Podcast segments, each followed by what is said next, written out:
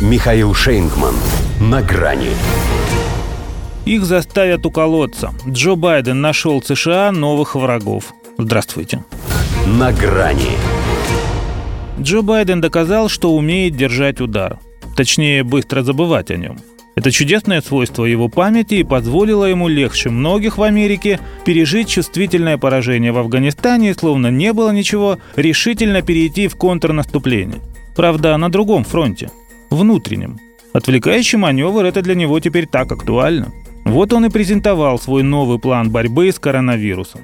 Тот на самом деле совсем распоясался и вернул страну к мартовским цифрам, когда ее еще не унизили талибы. Сейчас же и талибы, и снова ежедневные полторы тысячи смертей от COVID-19, хотя месяц назад было в три раза меньше.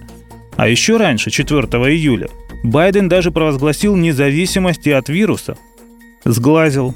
За весь июнь, например, в США зафиксировали 400 тысяч заражений. На прошлой неделе только же насчитали за три дня. Поэтому слушайте мой указ. Едва ли не впервые после бегства из Кабула обратился он к нации не по этому поводу. Впрочем, скорее не ко всей нации, а к той ее части, что по-прежнему не хочет подставлять свое плечо. Это они, антипрививочники, как он выразился, вредят окружающим. В общем, каким Джо был танцором неважно, но каким он стал президентом уже понятно. Ему опять янки мешают. Опять потому, что внутренние террористы у него уже были, теперь к ним добавятся внутренние вредители. Видимо, из тех же террористов – ну а кто еще может портить самому демократичному демократу статистику, если не самые отъявленные оппоненты? Как он сказал, явное меньшинство американцев, которых поддерживает явное меньшинство избранных должностных лиц, мешает нам переломить ситуацию. Мы терпели, но нашему терпению приходит конец. Явное меньшинство – это примерно 100 миллионов граждан. И это их вольности приходит конец – во всяком случае, именно на такое количество нововакцинированных, независимо от их желаний, Байден и ориентирует свой план. Прививка станет обязательной для всех сотрудников федеральных ведомств, а также их подрядчиков, учителя, врачи – это тоже все непременные, без всяких отговорок.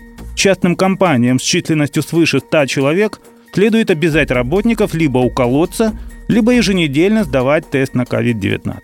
Иначе говоря, антикоронавирусная классика – но для свободной Америки это вроде как мавитон. Однако вариантов у Байдена нет. Либо закручивать гайки, либо расписываться в собственном бессилии. Ведь теперь это даже на Трампа не свалишь, как договор с талибами.